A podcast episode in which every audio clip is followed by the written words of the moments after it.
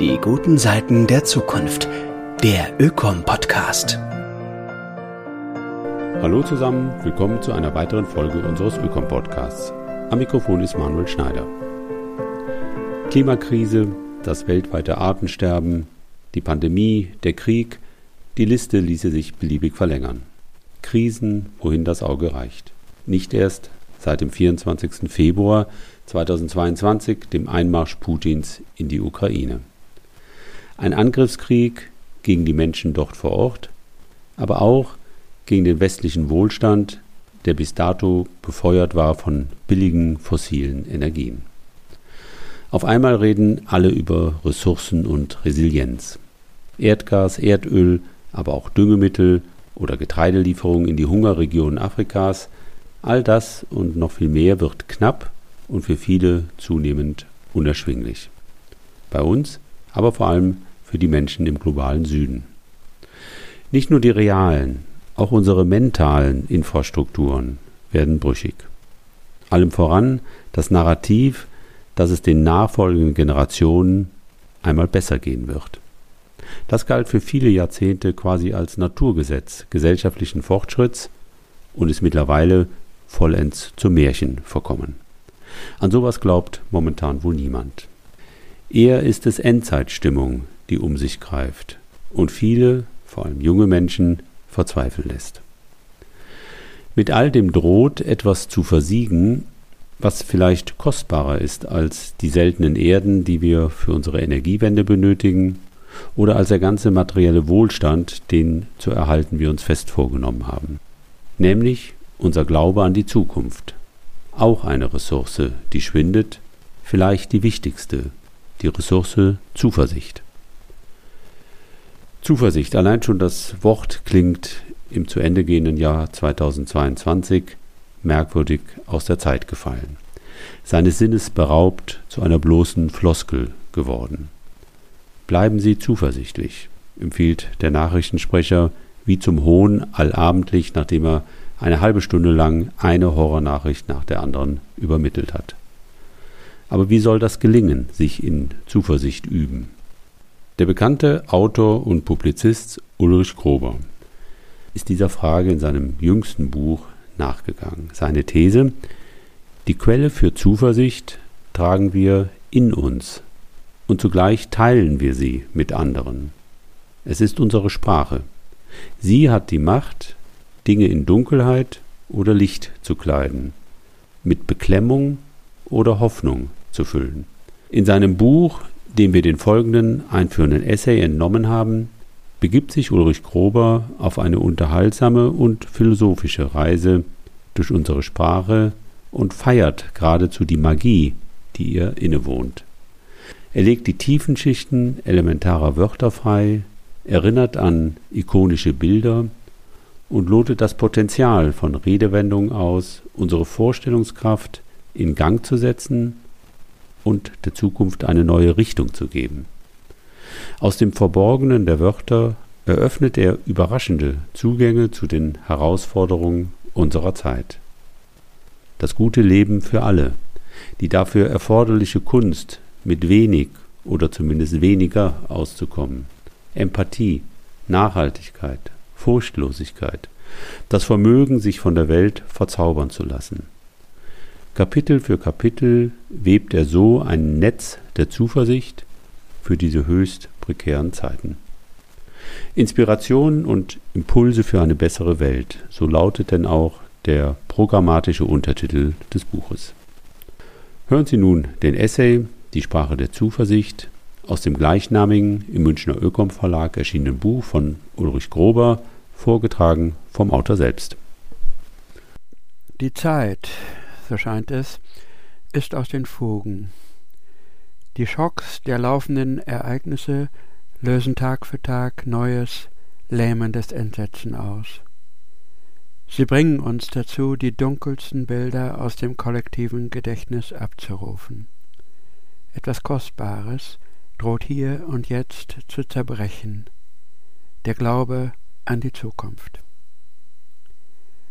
Mein Buch möchte einladen, innezuhalten und einen Schritt zurückzutreten um zu versuchen, aus der Distanz eine neue Perspektive zu gewinnen.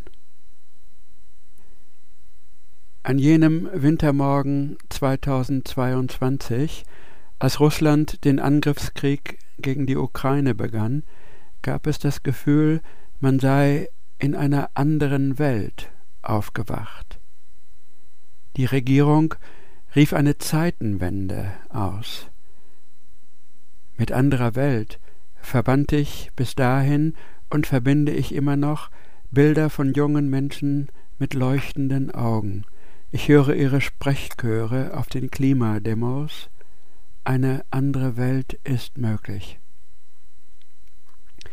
Mit Zeitenwende assoziierte ich die Einteilung der historischen Zeit in vor und nach Christi Geburt.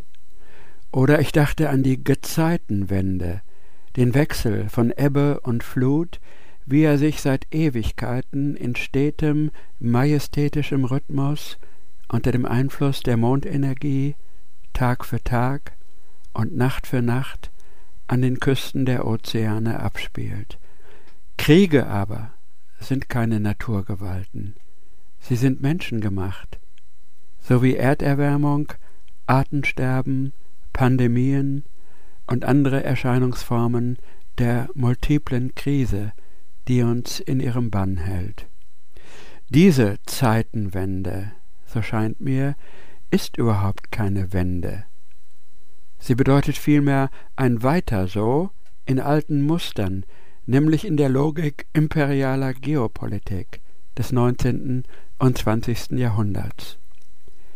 Diese ist heute zutiefst aus der Zeit gefallen. Im 21. Jahrhundert ist sie nicht nur, wie schon immer, zutiefst unethisch, sondern auch zutiefst irrational. Denn angesichts der existenziellen Herausforderungen der Zukunft können wir uns Kriege schlicht und einfach nicht mehr leisten. Es sei denn, wir wollten es tatsächlich auf eine Endzeit, Apokalypse, ankommen lassen. Ich bin Wanderer und weiß, wenn du merkst, dass du die Orientierung verloren hast, dich verirrt hast, ist der erste Impuls, einfach weiterzugehen. Entweder willst du dir aus Trotz und Stolz nicht eingestehen, dass du irgendwann irgendwo einen Fehler gemacht hast, oder du bist in eine Art Panik geraten und klammerst dich an die Hoffnung, dass vor dir im nächsten Moment doch wieder vertraute Landmarken in Sicht kommen. Erst jetzt machst du den entscheidenden Fehler. Je länger du dich nämlich in die falsche Richtung bewegst, desto weiter entfernst du dich von deinem Ziel. Kleine Kurskorrekturen helfen da nicht. Das Glückste, was du jetzt tun kannst, ist die Umkehr. Du musst zurückgehen bis zu dem manchmal weit zurückliegenden Punkt, zu der Weggabelung, wo du wieder auf sicherem Gelände bist. Erst von dort aus kannst du dir den richtigen Weg suchen, den du beim ersten Mal verpasst hast, einen, der dich zum Ziel führt. Mit den Wörtern Wende und Wendezeit verbindet sich eine radikale Hoffnung auf eine tatsächliche Umkehr. Eine solche Zeit nannten die alten Griechen Kairos, der günstige Moment, das Zeitfenster, in dem sich neue Möglichkeitsräume auftun und damit alternative Pfade in ein unbekanntes Terrain, die Zukunft. Ein solches Zeitfenster öffnete sich vor jetzt 50 Jahren. Es ist ein halbes Jahrhundert, zwei Generationen her.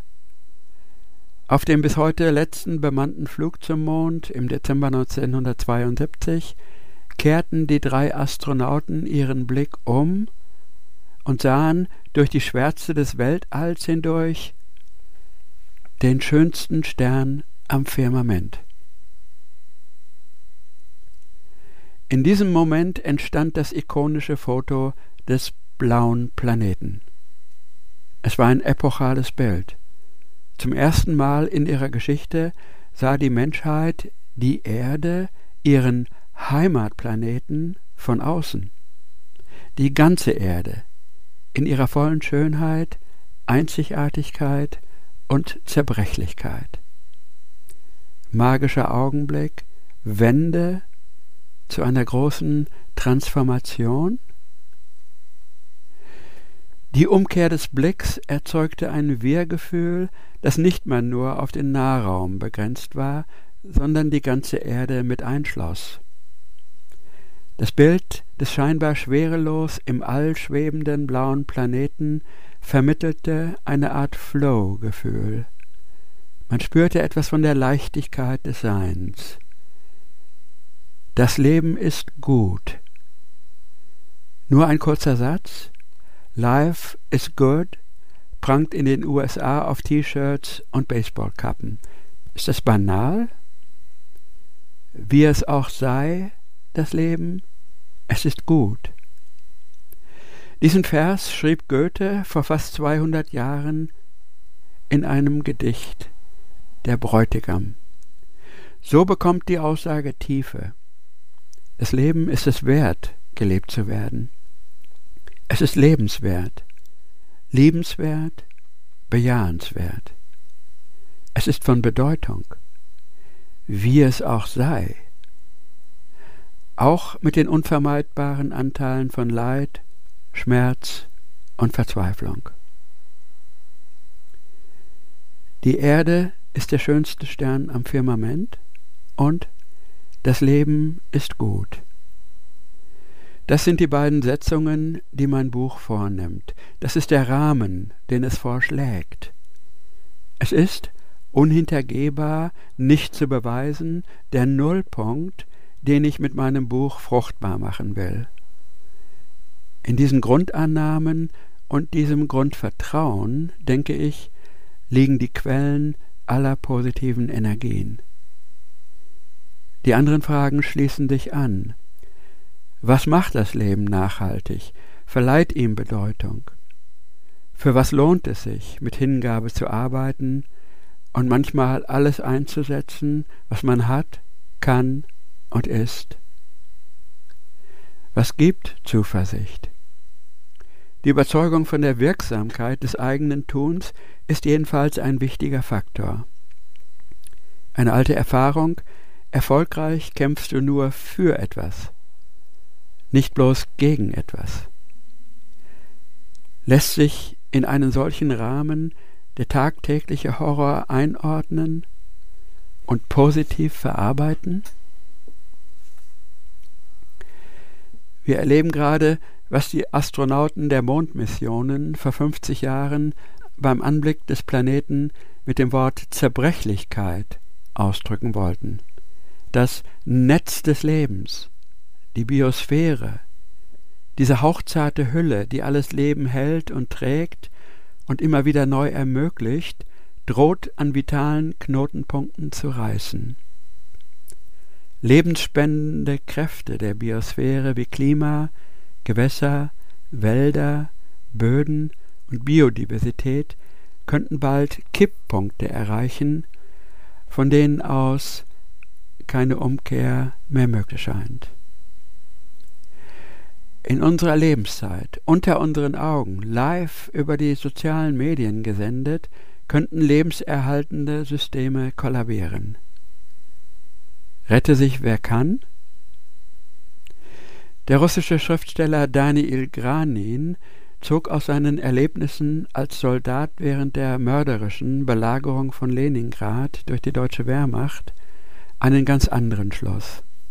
Er schreibt Diejenigen, die andere retteten, die sich um andere kümmerten, ihnen halfen, die mit letzter Kraft ihre Pflicht erfüllten, sie überlebten häufiger. Es stimmt, Horror und Verzweiflung, Gier und Egoismus sind ein Teil der Realität. Schönheit, Empathie, Nachhaltigkeit aber, die Möglichkeitsräume, sind eine mindestens ebenso starke Realität.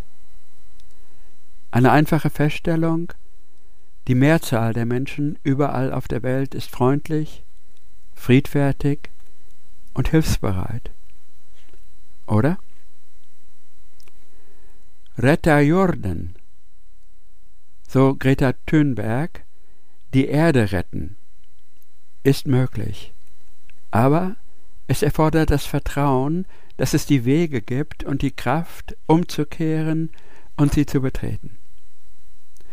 Zuversicht ist eine Ressource, mit der wir in diesem historischen Moment besonders achtsam umgehen, die wir nähren sollten. Denn wir brauchen sie für das, was kommt. Sie darf nicht illusionär sein. Leere Worte helfen nicht weiter. Ein nur gut gemeintes Bla bla bla stärkt niemanden.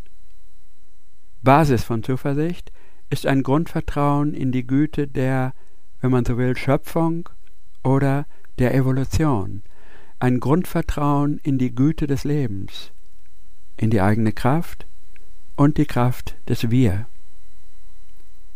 Ein solches Vertrauen zu bilden, muss früh anfangen. Es ist der Kern von frühkindlicher Bildung. Selbst im tiefsten Zweifel, so scheint mir, wäre jetzt eine Haltung angebracht, die mittelalterliche Mönche mit dem Satz Credo quia absurdum umrissen. Ich glaube es, auch wenn es absurd ist. Die Zukunft ist ein unbetretener Pfad, sagt ein tibetisches Sprichwort. Jeder und jede von uns verfügt über ein Navigationssystem, um sich auf diesem Terrain zu bewegen. Davon erzählt dieses Buch. Es handelt von der orientierenden Kraft der Sprache und der Energie ihrer Wörter. Der amerikanische Philosoph Richard Rorty ist überzeugt, ich zitiere, alle Menschen tragen einen Vorrat an Wörtern mit sich, den sie dazu einsetzen, ihre Handlungen, ihre Überzeugungen, ihr Leben zu rechtfertigen. Es sind diejenigen Wörter, so Rorty, in denen wir unsere Zukunftspläne, unsere tiefsten Selbstzweifel und höchsten Hoffnungen formulieren. Die Sphäre der zwischenmenschlichen Beziehungen lebt von der Sprache und vom Erzählen, von unseren Narrativen, unserem Storytelling. Es führt uns von der Ich-Du-Verbundenheit zum Wir, von der Familie, der Nachbarschaft, dem lokalen Gemeinwesen bis zum globalen Dorf. Unsere Werte und Ideale bilden sich über die Sprache. Auch die Intimität zwischen Mensch und Natur kommt über die Sprache. Unser Geist entfaltet sich an der lebendigen Natur, der wir zuhören. Selbst deren Stille ist beredt, wenn wir die Signaturen, die Zeichensprache der Lebewesen und der Dinge neu wahrnehmen, deuten, davon erzählen können. Sprache ist ein offenes System, ein Gemeingut, das Wichtigste, was wir haben. Unser Vokabular lenkt unser Denken. Der gesamte Wortschatz, über den wir aktiv und passiv verfügen, vor allem aber der kleine Vorrat an Wörtern, die man aus dem großen Ganzen im Laufe seines Lebens für sich auswählt und besonders wertschätzt. Lässt sich dieses Vokabular flexibel gestalten, zukunftsfähig machen? Denn was wir als Wegzehrung für die Reise in eine unsichere Zukunft besonders dringend brauchen, ist eine Sprache der Zuversicht, eine, die verbindet. In meinem Fokus stehen Wörter, Begriffe, Sprüche, Sinnbilder, ikonische Bilder, die uns befähigen, einen Bogen zu schlagen von unseren zartesten Empfindungen zu den großen Fragen des Menschseins im 21. Jahrhundert. Ich möchte dazu anregen, die konvivialen Wörter im eigenen Wortschatz besonders wertzuschätzen. Convivium Das ist das Gastmahl der Antike, das unbeschwerte, offene Gespräch beim geselligen Zusammensein. Es schließt den Genuss von liebevoll zubereiteten Gaben der Natur, den Blickkontakt, die Augenhöhe mit ein. 1972, im Jahr des letzten Mondflugs, hat der Philosoph und Theologe Ivan Illich das alte Wort aufgenommen und seine Bedeutung erweitert. Er sprach von konvivialen Werkzeugen, die jedem, der sie benutzt, die Möglichkeit böten, die Mitwelt mit den Ergebnissen seiner Visionen zu bereichern. In diesem Sinne sprach er auch von der Wiederherstellung der konvivialen Funktion der Sprache. Finden wir in den Schockwellen der Gegenwart die Sprache wieder, die uns befähigt, uns eine andere Welt vorzustellen und daran zu arbeiten? Unsere elementaren Wörter, Leitsprüche und ikonischen Bilder suchen wir uns im Laufe unseres Lebens zusammen. Sie schwirren durch unseren Alltag, wir lesen sie auf. Die Möglichkeiten dazu haben sich innerhalb einer Generation geradezu entgrenzt. Statt nur in den vertrauten Nahräumen und in ein paar verbindlich gemachten Schriften finden wir sie in den sozialen Medien, im Feuerwerk der globalisierten Popkultur und der Reklamesprache. Auf Wikipedia und anderswo können wir ihre Bedeutungen erschließen. Das Netz speichert die Literaturen aller Zeiten und aller Sprachen, stets in Gemengelage mit den allgegenwärtigen Botschaften des Kommerzes. Die Schwerkraft elementarer Wörter verwandelt sich in spielerische Leichtigkeit. Bei Gott sind alle Dinge möglich. Matthäus 19. Eine andere Welt ist möglich. Fridays for Future. Nichts ist unmöglich. Toyota. Schlüsselwörter erscheinen in neuer Vitalität, oft genug aber auch abgenutzt, verbraucht, entleert. Wer auf die Energie der Wörter vertraut, sucht nach Wegen, sie zu recyceln oder besser noch zu upcyclen, sie mit neuem Gebrauchswert für sich ins Spiel zu bringen. Dazu will dieses Buch einladen, Wörter und Bilder der Zuversicht auf die Goldwaage zu legen, um ihre Bedeutungsschichten zu erkunden, zu vergegenwärtigen, ihnen neue Kraft zu geben. Zu diesem Zweck nicht aus musealem Interesse suche ich sie in ihren historischen Kontexten auf. Dabei bin ich immer wieder auf zwei Momente in der Geschichte gestoßen, zwei Wendezeiten, historische Weggabelungen, an denen über einen radikal anderen Umgang mit der Welt nachgedacht und gesprochen wurde. Beide waren zugleich Blütezeiten konvivialer Sprache. So ein Kairos war die Zeit um 1800. In dieser Epoche nahmen Industrialisierung und fossiles Zeitalter Fahrt auf. Daher wählt die aktuelle Klimaforschung genau diesen Moment als Nullpunkt, um die menschengemachte Erderwärmung zu messen. In der Kultur jener Zeit entstand aber zugleich eine betörende Fülle alternativer Bilder, des guten Lebens, ja einer anderen Welt. In der poetischen Arbeit an der Romantisierung der Welt ging es im Kosmos Weimar und anderswo in Europa um die Erneuerung der menschlichen Fähigkeit, sich verzaubern zu lassen, um eine andere, naturnahe Moderne. Die Zeit um 1968 war noch so ein historischer Moment. Die Anthropozänforschung sieht ihn als Beginn der Erdüberlastung, mit der wir heute konfrontiert sind. Doch damals kamen im Umfeld des berühmten Berichts an den Club of Rome über die Grenzen des Wachstums auch radikale Alternativen zum Weiter so in den Blick. Die Bilder aus dem All öffneten neue Perspektiven, die Imagination an die Macht. Jeder und jede, die etwas auf sich hielt, hatte die Blaupause für ein alternatives Projekt in der Tasche und sprach darüber. Mächtiger allerdings wirkte der Sog in die globale Konsumgesellschaft. Deren Medien, deren Sprache drangen tief ins Bewusstsein und imprägnierten unser Alltagsvokabular.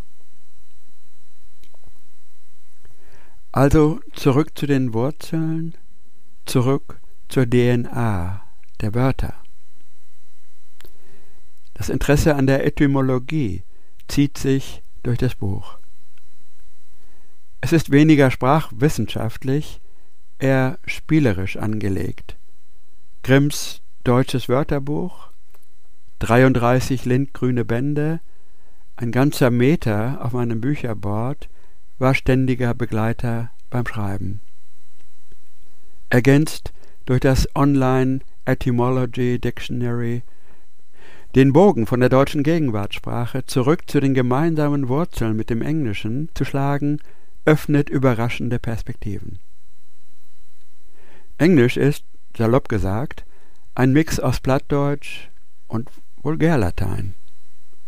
Das alte Niederdeutsch, also das Idiom, das zur Zeit der Völkerwanderung in dem Land zwischen Weser und Elbe, Nordsee und Ostsee gesprochen wurde, ist eine starke Wurzel des modernen Englisch, der Verkehrssprache von Globalisierung und Internet.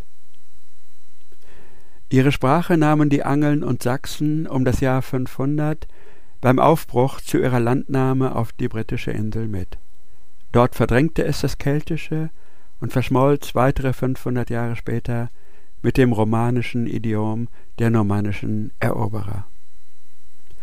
Der Gang zu diesen etymologischen Wurzeln ist höchst anregend, wenn wir zu der vielschichtigen Bedeutung unserer elementaren Wörter vordringen wollen. Nur ein Beispiel.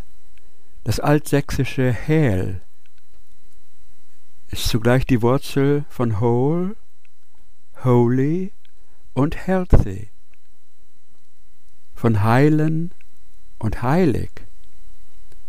Alte, neue Verbindungen, so entfalten achtlos benutzte Wörter und scheinbare Fremdwörter ihre Potenziale und ihren Zauber. Das gilt auch für das Wort Zuversicht selbst. Es klingt im zu Ende gehenden Jahr 2022 fast schon verdächtig. Die Welt ist im Umbruch, eine Flut von Horrornachrichten löst Tag für Tag neues Entsetzen aus, Endzeitstimmung greift um sich. Ist Zuversicht nicht aus der Zeit gefallen, zu einem leeren Wort geworden? Dient es dazu, etwas schön zu färben, was nicht schön zu färben ist? Einspruch. Graben wir zunächst nach den Wurzeln des Wortes, sie reichen tief. Das deutsche Wörterbuch der Brüder Grimm definiert Zuversicht kurz und bündig als Erwartung des Künftigen. Die älteste Belegstelle ist fast 1200 Jahre alt. Sie stammt von Notka, einem Dichter und Mönch des Klosters St. Gallen in der Epoche Karls des Großen. Bei ihm ist Turverdacht noch religiös fundiert und eng gekoppelt an ein Gottvertrauen. In neuerer Zeit, so das Wörterbuch, erlebe das Wort einen Bedeutungswandel. Zuversicht werde immer mehr zur Erwartung dessen, was man wünscht.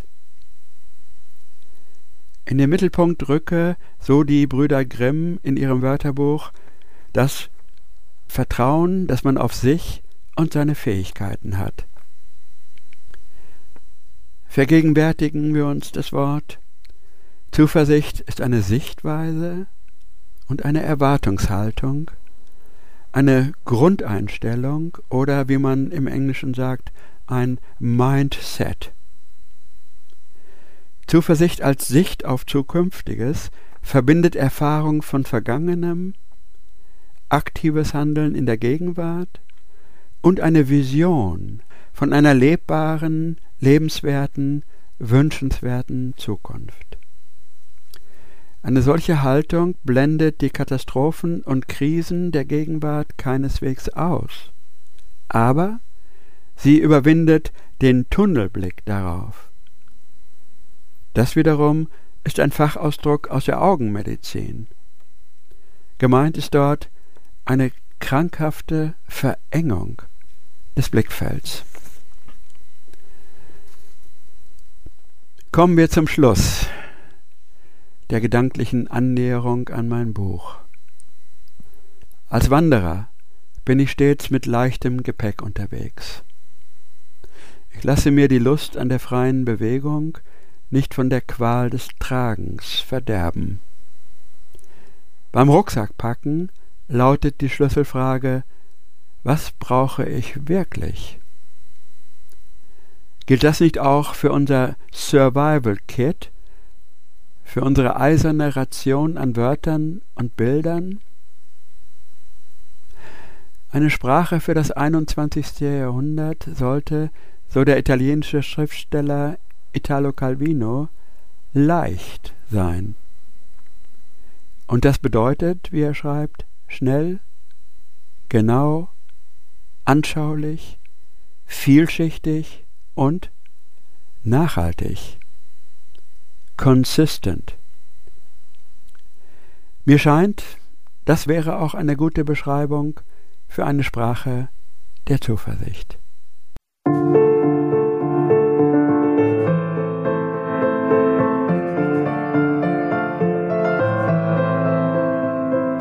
Das war der Ökom-Podcast, heute mit einem Essay von und mit Ulrich Grober.